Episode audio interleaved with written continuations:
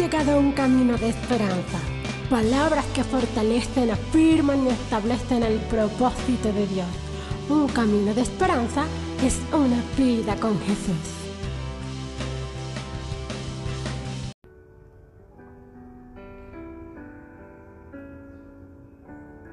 Damos gloria a Dios en esta hora y damos gloria al Dios Padre, al Dios Hijo y al Dios Espíritu. Y damos gloria a Dios por la nueva oportunidad que tenemos una vez más en este día de poder exaltar y glorificar el nombre del que vive y reina por los siglos de los siglos. Una de las cosas que el Señor Jesús trató con el hombre en su primera venida fue el enojo. Y el Señor Jesús habló sobre el enojo en el Evangelio de Jesús según San Mateo. En el capítulo 5, después de haber predicado el sermón del monte, después de, de haber hablado el Señor Jesús sobre la sal y la luz del mundo.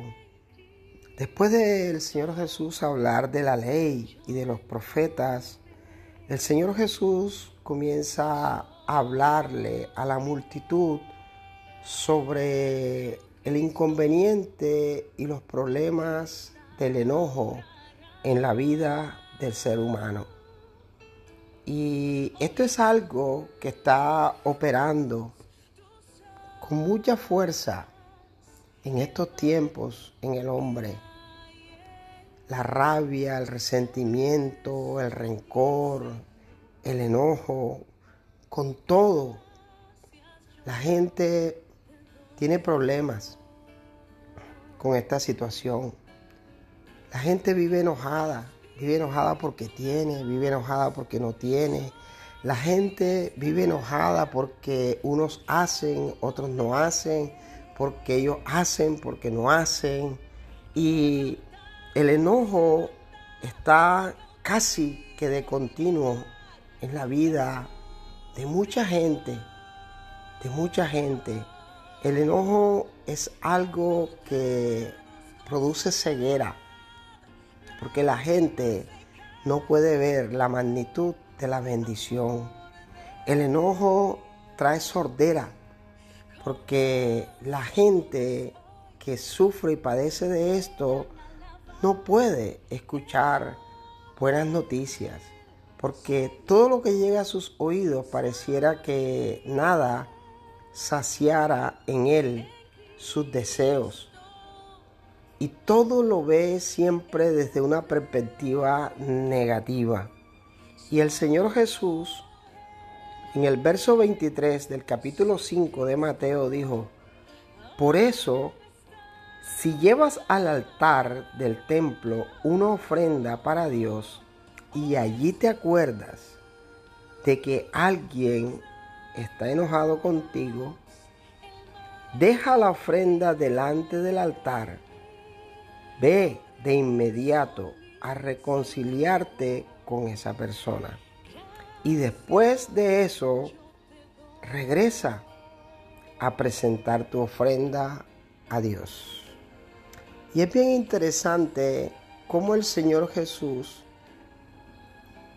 relaciona la ofrenda con esta situación del enojo. Y es bien interesante porque la ofrenda no siempre está trazada o la mayoría de las veces siempre que hablamos de ofrenda siempre nos vamos a lo material. Pero el apóstol Pablo dijo que nosotros deberíamos presentar nuestros cuerpos como olor grato, como ofrenda agradable a Dios.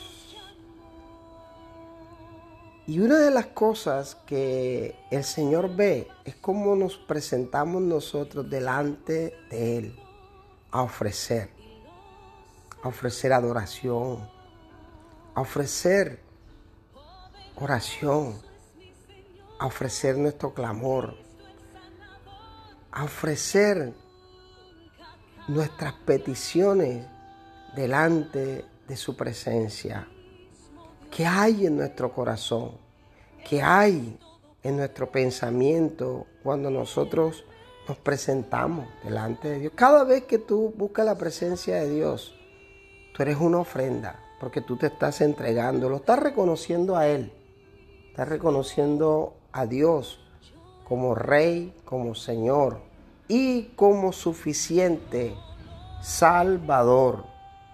Y ahí, y ahí en ese momento, cuando tú estás delante de Dios, tú te acuerdas de que tienes un problema. Hmm.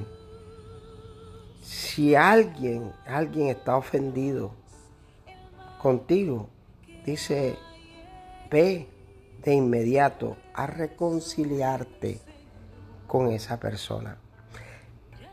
Y mi pregunta hoy es, ¿cuál es tu capacidad de reacción para reconciliarte con alguien? ¿Cuál es tu capacidad de reacción para reconciliarte? ¿Qué tanto esperas en tu vida para buscar reconciliarte con aquel ser que por lo general siempre estamos como en disgusto con los seres queridos, con los que más cerquita están de nosotros, es con los que por lo general vivimos más enojados en la vida. A veces vivimos enojados con nuestros padres, a veces vivimos enojados con nuestros hijos, a veces vivimos enojados con nuestros hermanos, a veces vivimos enojados con nuestros tíos, con nuestros abuelos y así sucesivamente vivimos enojados con todo lo que nos rodea. Y eso nos impide a nosotros obtener de la mano de Dios los beneficios que hay en un Dios Padre. Tú y yo tenemos que aprender a caminar sin enojos, sin iras ni contiendas delante de Dios. Hoy es un buen día para despojarnos, para despojarnos de todo enojo, de todo resentimiento, de todo aquello que nos aparta de la presencia de Dios, de todo aquello que nos impide ver un milagro sobrenatural en nuestras vidas, de aquello que nos impide ver la grandeza de un Dios eterno, de un Dios creador, de un Dios Padre, de un Dios bueno. Y cuando nosotros vivimos de esta manera, el problema más grande es que cuando las cosas no se dan, siempre terminamos culpando a Dios de nuestros errores, de nuestros fracasos, de nuestra forma de vivir. Pero no nos analizamos a nosotros mismos para nosotros poder quitar de nuestra vida aquellas cosas que nos impiden ser aceptos delante de la presencia de Dios. Que hoy tengas una buena excusa para decirle, Señor, ayúdame a perdonar. Ayúdame, Señor, a librarme de todo enojo, de toda ira, de toda rabia que haya en mi ser. Ayúdame y dame un corazón perdonador.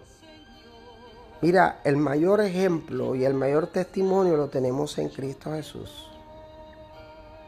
Después de que Jesús sanó a los ciegos, al paralítico, resucitó la hija de Jairo, resucitó el hijo de aquella mujer que ya iban a sepultar, eh, eh, Jesús calmó la tormenta, Jesús alimentó a la multitud, hizo tantos milagros cuando